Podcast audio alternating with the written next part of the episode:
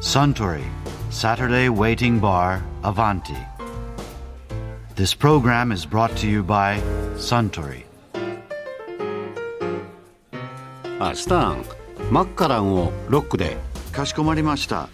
あスターンには今までに誰か尊敬する上司っていましたかそれはやはりジェイクですね。アバンティの前のバーテンダーの。なるほどね教授は誰か尊敬する上司って大学にいらっしゃいますか？大学教授には上司というのはあまりいないんですがね。ただ課長島工作に出てくる中澤部長は尊敬していますね。この前も常連のお客さんがこのカウンターでそんな話をされていましたね。島工作の課長編の最後の巻で島工作の上司の中澤部長が新宿のゴールデン街のひなびたバーで明け方まで酒を飲みながら社長就任要請を受ける決意をするんですけどね。その場面がなかなか泣けるんですよ。そして16年後の今島工作自身が社長に就任でしょ読者としては感慨深いですよ。コミックを読んでいない私にはその考えがいまいちよく理解できませんが。うん。社長島工作が始まってますからスタンも読んでみたらどうですかねあそうだ。社長といえば以前このカウンターで株式会社ウィズの社長の横井明弘さんがこんなお話をされていましたね。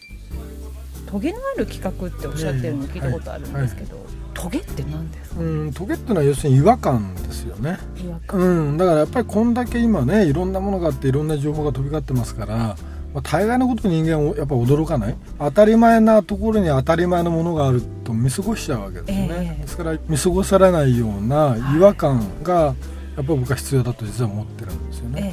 えただその違和感だけだと違和感で終わっちゃうんで、うん。でも誰でも使えるようなもしくはその違和感がポイントになるような、ええ。まあ、そのぐらいのそのバランスでものづくりがしてあるっていうのが僕は一番、まあ、売れ線じゃないかな気がするんですけど、ね、例えば違和感があるトゲって今までで言うとどういうものですかね？たまごっちなんかもまあある意味でそうですよね。だから今までにこう見たことがなかった。ああいう携帯液晶ゲームでね、はい。生き物を育成するっていうのはなかったわけなんで、ええ。それはやっぱり違和感ですよね、うん。こんなもんなかったって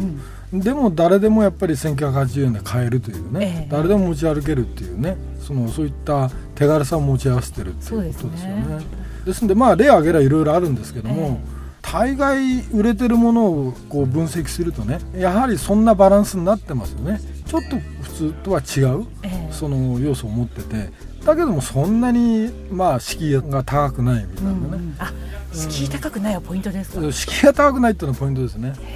ですから昔兄がジムニーっていうねとんでもない四輪駆動車持ってたんですね、はい。でそれはもう本当にトゲだらけの車で、うん。ある意味で言うとね悪路しか走れない。はい。逆に言うと普通の道は満足に走れないでも悪路はもうすごい得意みたいなね。でそれが非常に面白くてもし出たらねそういう車が出たらつい買おうと思ってたんですけども、たまたまやっぱり大手で四輪駆動車でええ。小型が出たんですね。で今でこそ四輪駆動車って多いんですけどもその時は珍しかったんでパッと乗りに行ったんですけどね。それは全然面白くないんですよ僕が乗った時にはね。ただの乗用車じゃないと、うん。ですから僕はこれは売れないと思ったんですよ、はい。中途半端なんでね。それが兄はからんやものすごく売れたんですね、うん。でその時自分の考え何間違ってたのかな、うん。なんで僕は売れないと思ったのに売れたのかなと思ったんですけども、昔のねそのジムニーみたいなもう徹底した四輪駆動車だったらね多分一般の人ってやっぱ乗れないですよね。普通に使えないですから。ついていけないかもしつい。ていれないけないっていうかね、え大半の人はやっぱり普通に通勤に使ったりね、うん。普通にドライブに使ったりするわけですから。まあ、そうしてくると四輪駆動車っていうのがねポイントに使ってるわけですよね。でも全体としては普通に乗れる車にしてある。だからその辺がやっぱり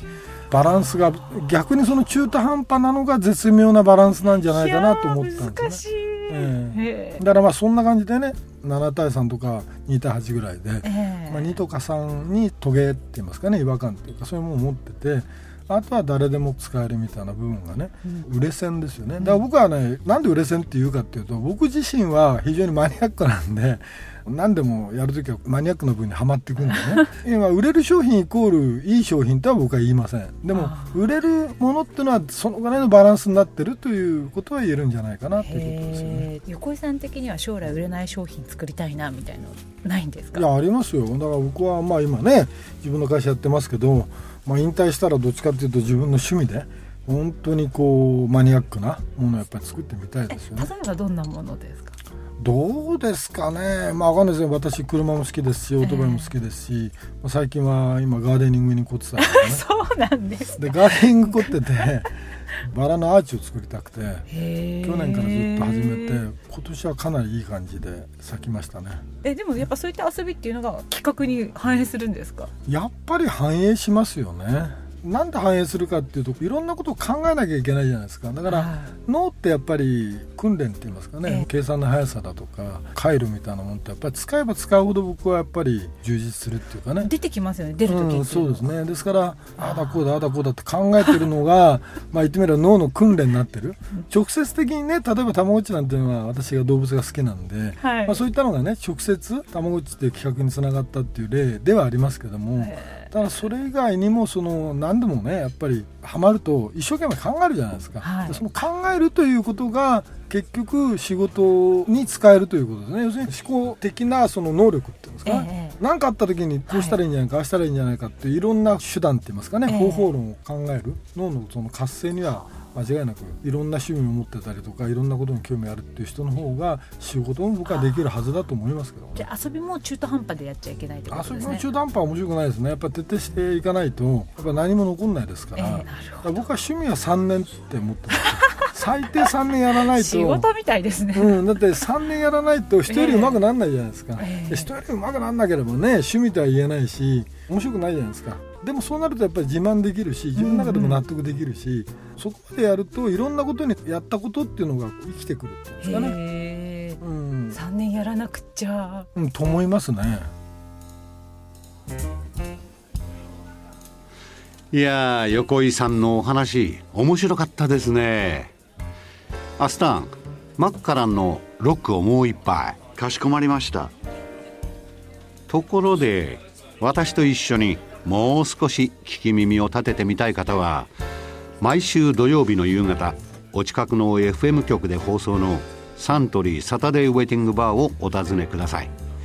東京一の日常会話が盗み聞きできますよ。Suntory Saturday Waiting Bar Avanti.